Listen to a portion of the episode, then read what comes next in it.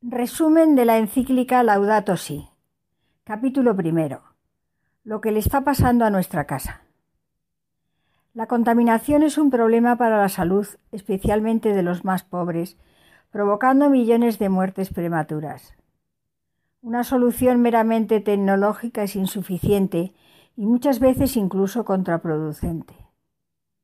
Estamos convirtiendo la Tierra en un basurero y las medidas cuando se toman llegan demasiado tarde. La raíz del problema está en la cultura del descarte.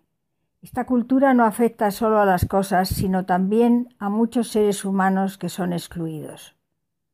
Los científicos están de acuerdo en que el calentamiento global es un hecho de graves consecuencias.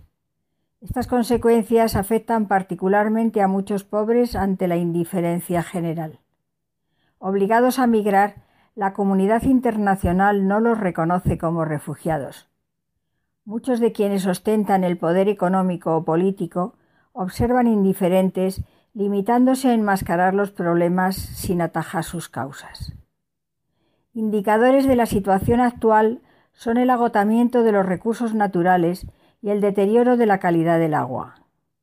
El agua se está convirtiendo en mercancía en manos de multinacionales.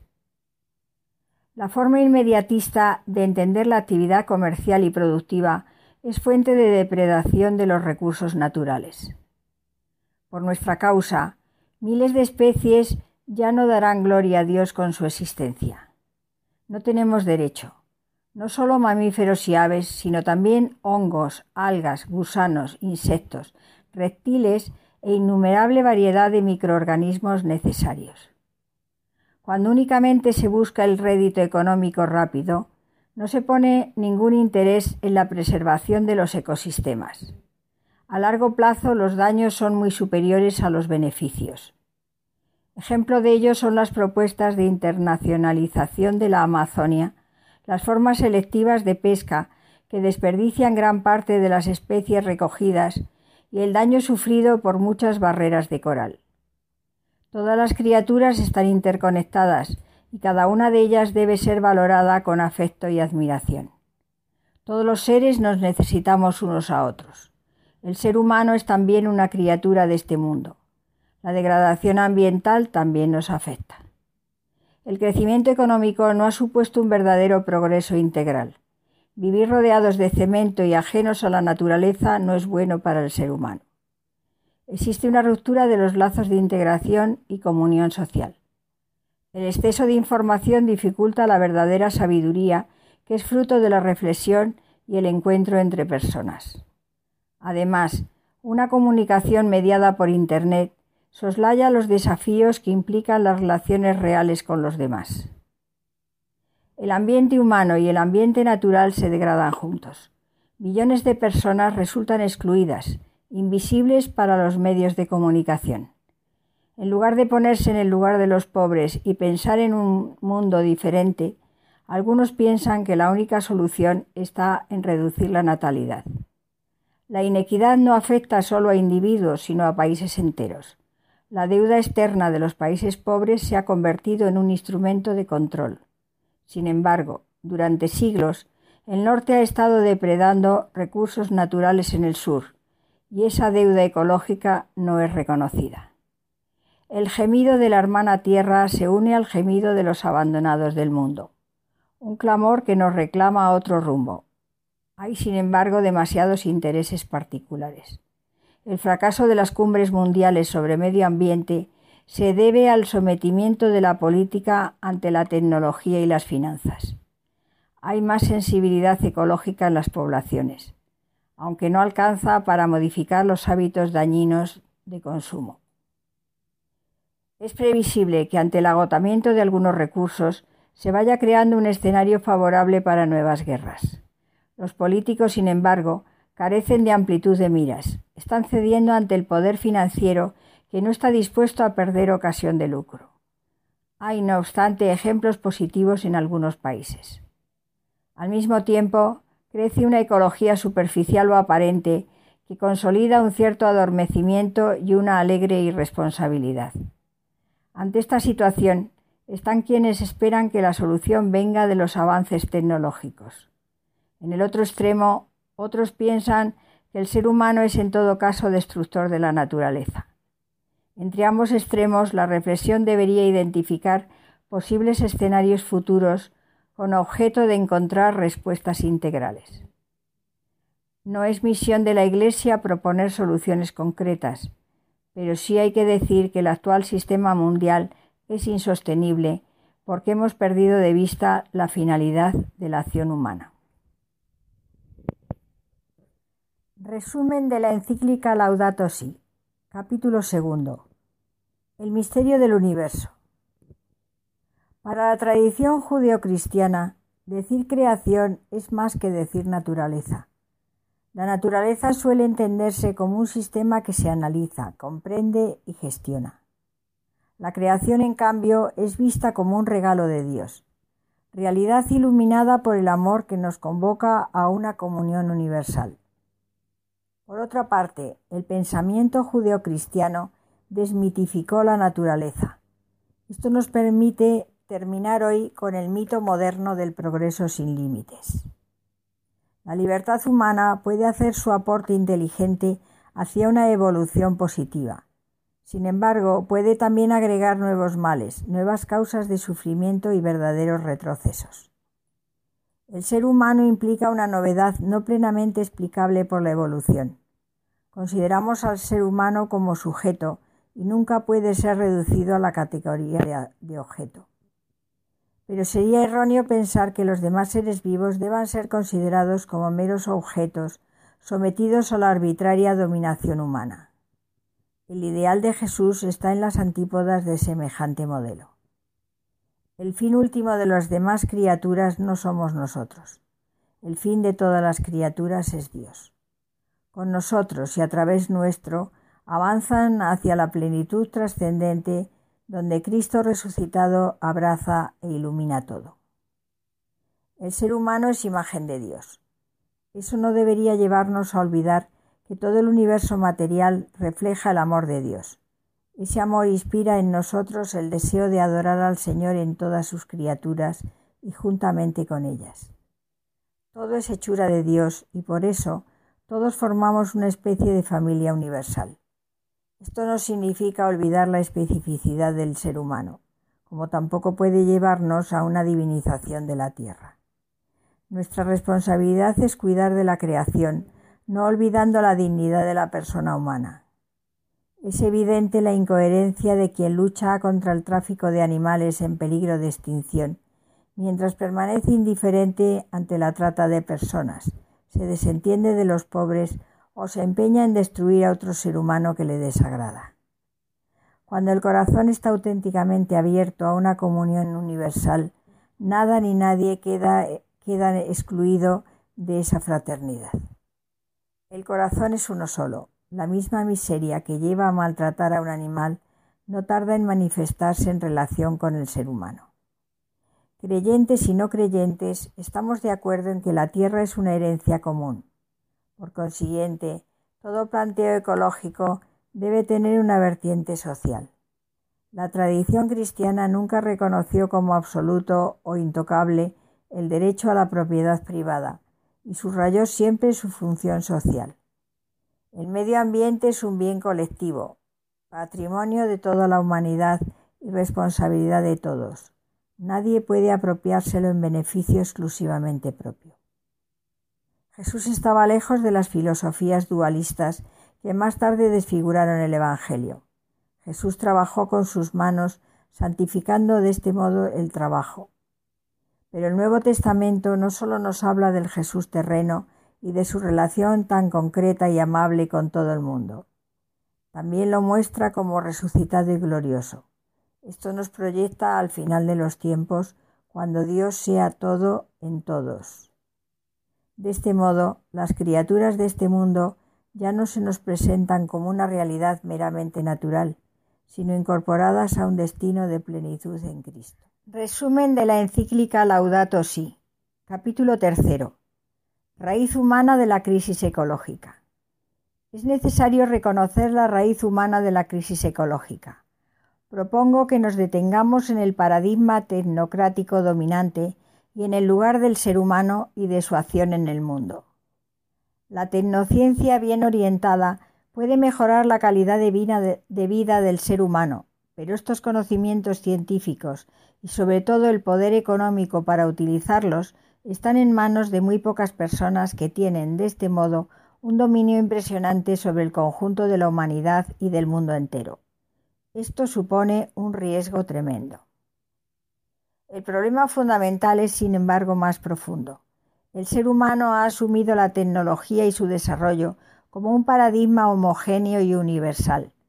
De este modo se ha considerado la naturaleza como algo informe y totalmente disponible para su manipulación. Esto ha llevado a la idea de un crecimiento ilimitado que supone la mentira de una disponibilidad infinita de los bienes del planeta. La metodología y los objetivos de la tecnociencia se han convertido así en una cosmovisión que condiciona la vida de las personas y el funcionamiento de la sociedad. Esto ha vuelto contracultural elegir un estilo de vida con objetivos que puedan ser, al menos en parte, independientes de la técnica y de su poder globalizador y masificador. Por otra parte, la economía asume todo desarrollo tecnológico en función del rédito, sin prestar atención a eventuales consecuencias negativas para el ser humano. Además, la especialización propia de la tecnología dificulta grandemente una visión de conjunto. Esto tiene como consecuencia una enorme dificultad para ofrecer soluciones globales. Por eso tampoco pueden reconocerse verdaderos horizontes éticos de referencia. La cultura ecológica no se puede reducir a una serie de respuestas urgentes y parciales a los problemas que van apareciendo en torno a la degradación del ambiente, al agotamiento de las reservas naturales y a la contaminación. Es necesaria una mirada distinta, ampliar horizontes. Por otra parte, la gente ha dejado de confiar en un mañana mejor. No obstante, tampoco se imagina renunciando a las posibilidades que ofrece la tecnología. Vivimos además acelerados y resulta difícil recuperar la profundidad de la vida.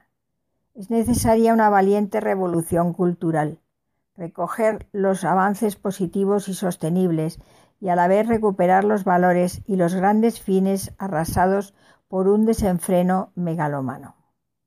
El antropocentrismo moderno ha colocado la razón técnica sobre la realidad. Una presentación inadecuada de la antropología cristiana ha contribuido a ello, como si el cuidado de la naturaleza fuera cosa de débiles. Que el hombre sea señor del universo no puede interpretarse como dominio despótico, sino como responsabilidad. Si el ser humano se declara autónomo de la realidad y se constituye en, dominador absoluto, la base misma de su existencia se desmorona. Dado que todo está relacionado, tampoco es compatible la defensa de la naturaleza con la justificación del aborto. Cuando el ser humano se coloca a sí mismo en el centro, termina dando prioridad absoluta a sus conveniencias circunstanciales, y todo lo demás se vuelve relativo. Si no hay verdades objetivas ni principios sólidos fuera de la satisfacción de los propios proyectos y de las necesidades inmediatas, ¿qué límites pueden tener la trata de seres humanos, la criminalidad organizada, el narcotráfico, el comercio de diamantes ensangrentados o de pieles de animales en vías de extinción? Cuando cuando en el ser humano se daña la capacidad de contemplar y de respetar, se crean las condiciones para que el sentido del trabajo se desfigure.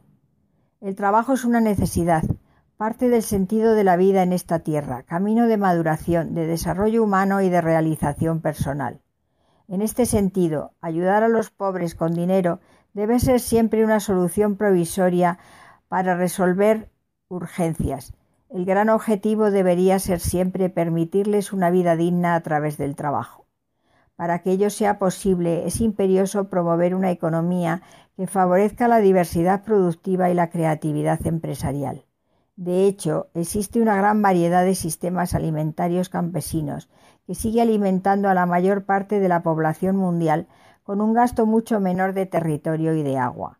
Una libertad económica solo proclamada deteriora el acceso al trabajo y deja fuera a la mayoría.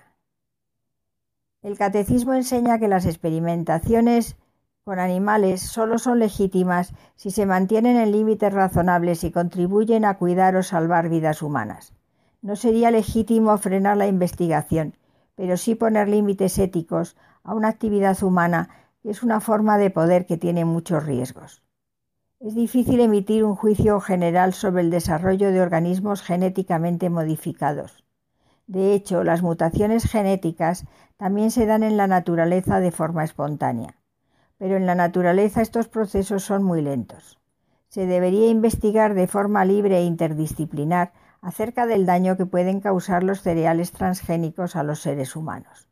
Por otra parte, es preocupante que cuando algunos movimientos ecologistas reclaman ciertos límites a la investigación científica, no apliquen estos mismos principios a la vida humana.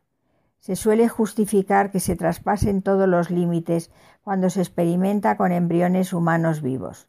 Se olvida que el valor inalienable de un ser humano va más allá del grado de su desarrollo. Resumen de la encíclica Laudato Si. Capítulo cuarto.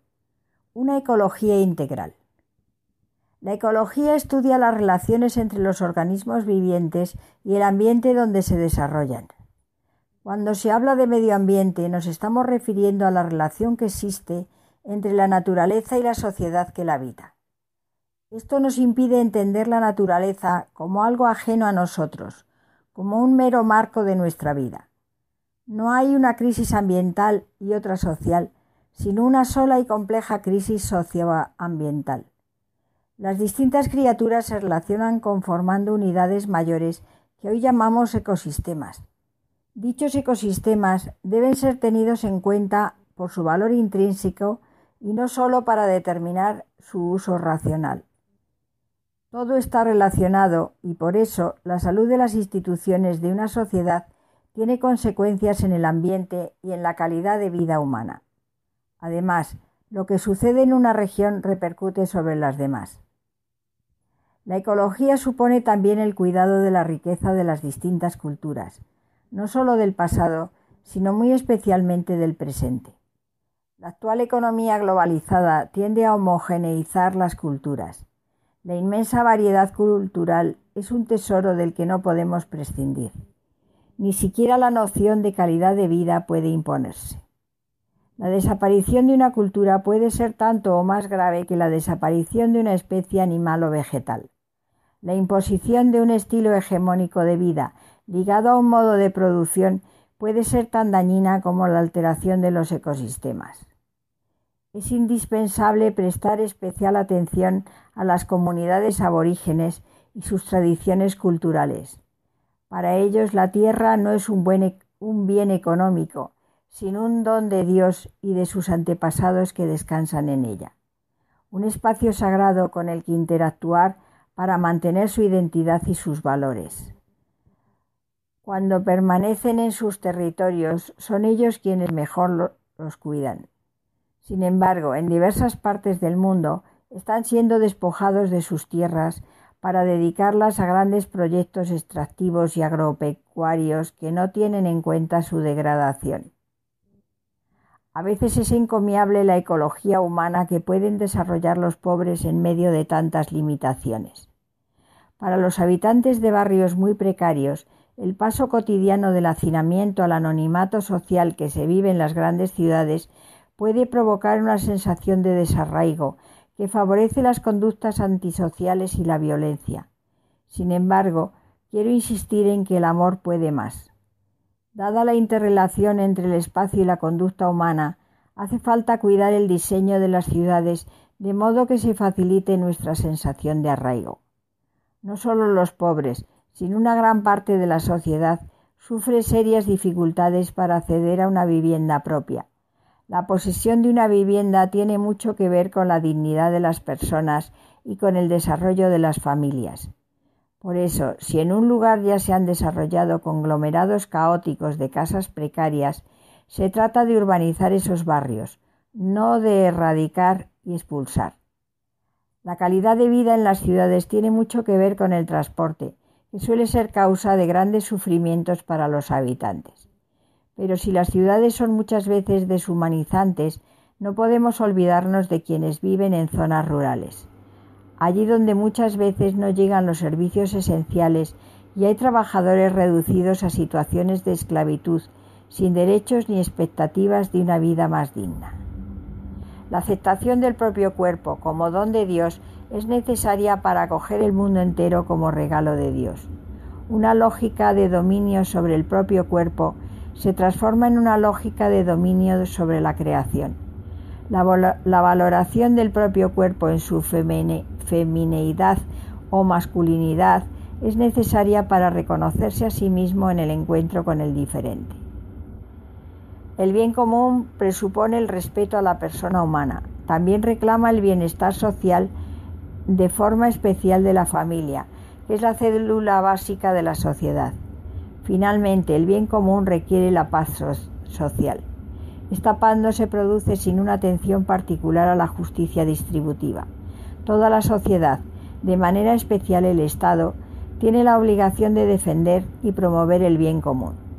En las condiciones actuales de la sociedad mundial, donde cada vez más personas son descartadas, el principio del bien común se convierte en un llamado a la solidaridad y en una opción preferencial por los más pobres. La noción de bien común incluye también a las generaciones futuras.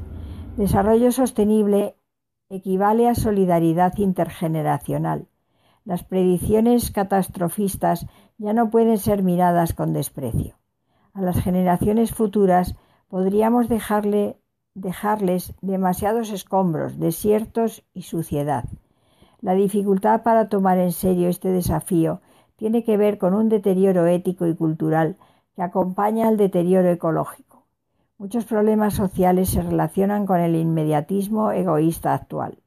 No imaginemos solamente a los pobres del futuro, basta que recordemos a los pobres de hoy, que tienen pocos años de vida en esta tierra y no pueden seguir esperando.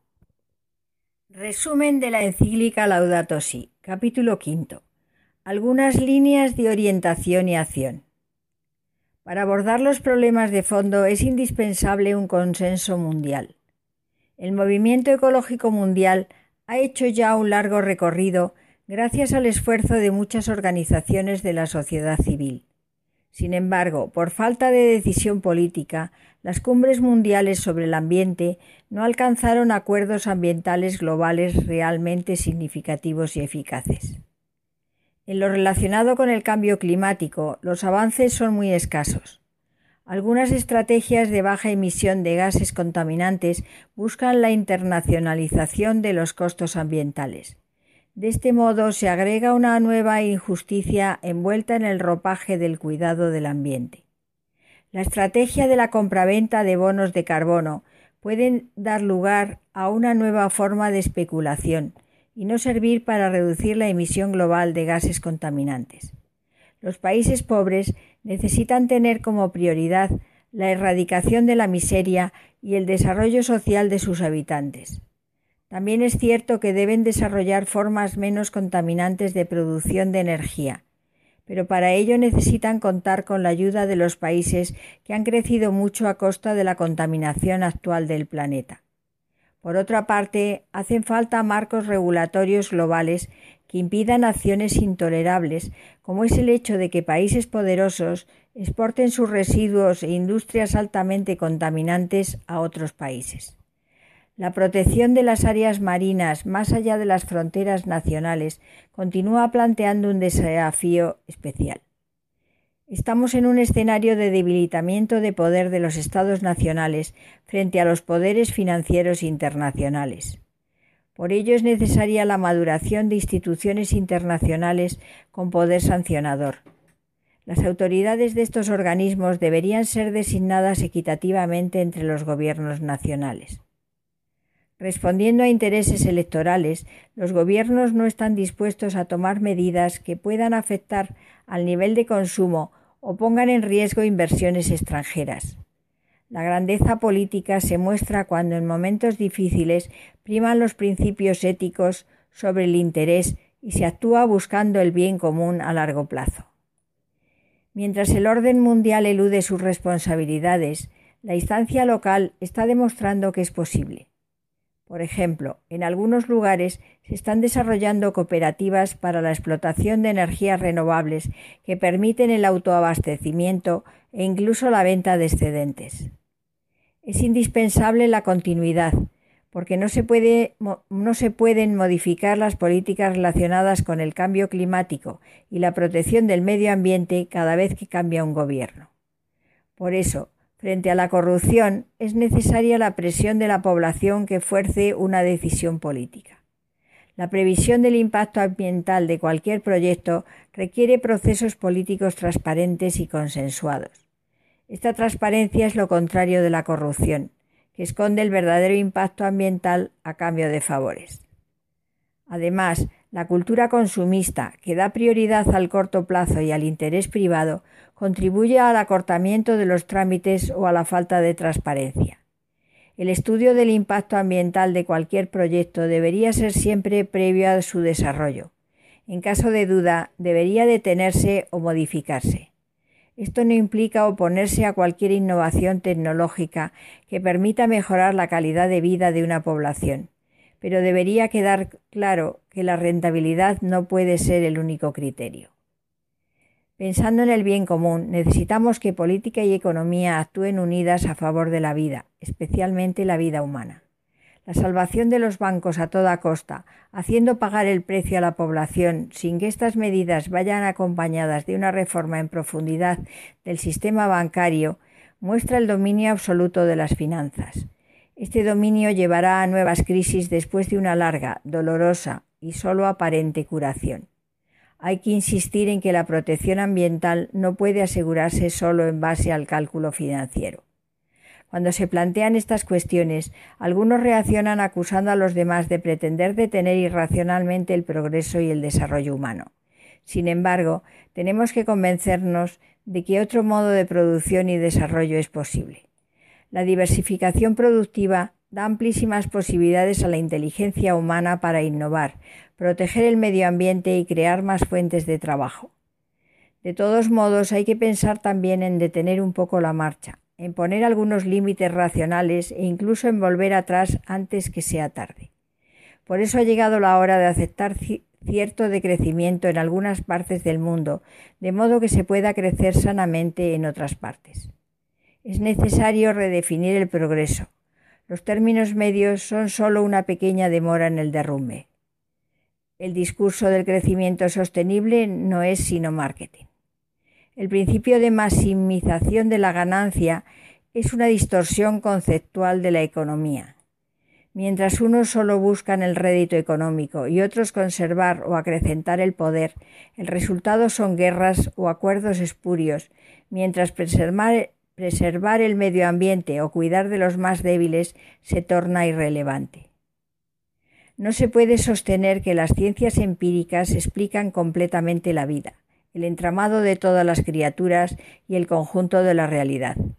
Eso sería sobrepasar indebidamente sus confines metodológicos. Por otra parte, cualquier solución técnica que pretendan aportar las ciencias será impotente para resolver los graves problemas del mundo si la humanidad pierde su rumbo. En todo caso, habrá que interpelar a los creyentes a ser coherentes con su propia fe y a no contradecirla con sus acciones. La mayor parte de los habitantes del, planeta se declaran creyentes.